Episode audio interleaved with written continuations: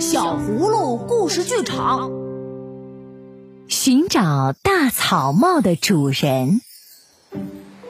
夏天可太棒了，小可和依依来到一片温暖的海滩上野餐。海鸥在头顶盘旋着，朝他们问好。白云在湛蓝的天空中自在地飞向远方。海风吹着，浪花卷卷。他们刚吃完美味的零食。就看见一顶大草帽沿着海滩向他们飞来，小可很好奇，哦，这是谁的？它的主人找不见它，一定很着急。于是，他们开始了寻找草帽主人的冒险。他们沿着海边走啊走啊，见到了一个男人在安安静静的钓鱼。不用问，这个坐在岩石上钓鱼的人。他用自己的帽子把耳朵遮得严严实实，大草帽不会是他的。他们朝前面望一望，一个女人正弯着腰，仔仔细细的在海边拾海带。我们也不用问这个拾海带的阿姨，她的手紧紧按在帽子上呢，这帽子不会是她的。他们继续走着，遇到了一群边唱歌边堆沙雕的孩子。咱们不用问那些在沙滩上建造城堡的小女孩们，因为她们都把帽子紧紧的系在下巴上呢。大草帽不会是他们的。他们四下看看，一群人正悠闲躺在海滩上，一边晒太阳一边聊着天。恐怕咱们也不用问这些挤在一起晒太阳的人，他们都躺在一顶彩色的太阳伞下面。大草帽不会是他们的。他们继续往前走，一位老人正拄着拐杖在沙滩上悠闲的散步。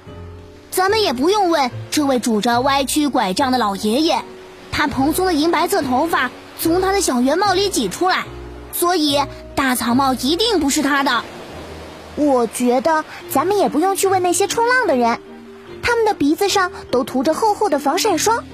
爸爸说冲浪时耳边会呼呼生风。那种感觉自由自在，所以他们根本不需要戴帽子。大草帽绝不会是他们的。那么，大草帽究竟会是谁的呢？哎，我也想知道，大草帽的主人会是谁呢？哎，小可，你瞧，这里有四双鞋子。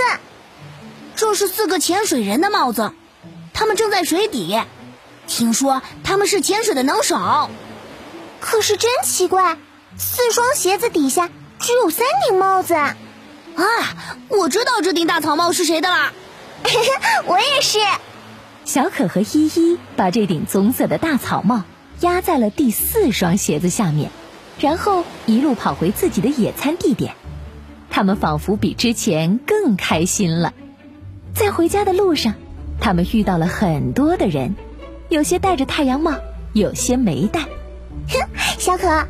真希望我们找对了大草帽的主人，依依，你快看，那四个潜水运动员叔叔在朝我们招手呢。第四个叔叔头上戴着那顶棕色大草帽，我们找对了。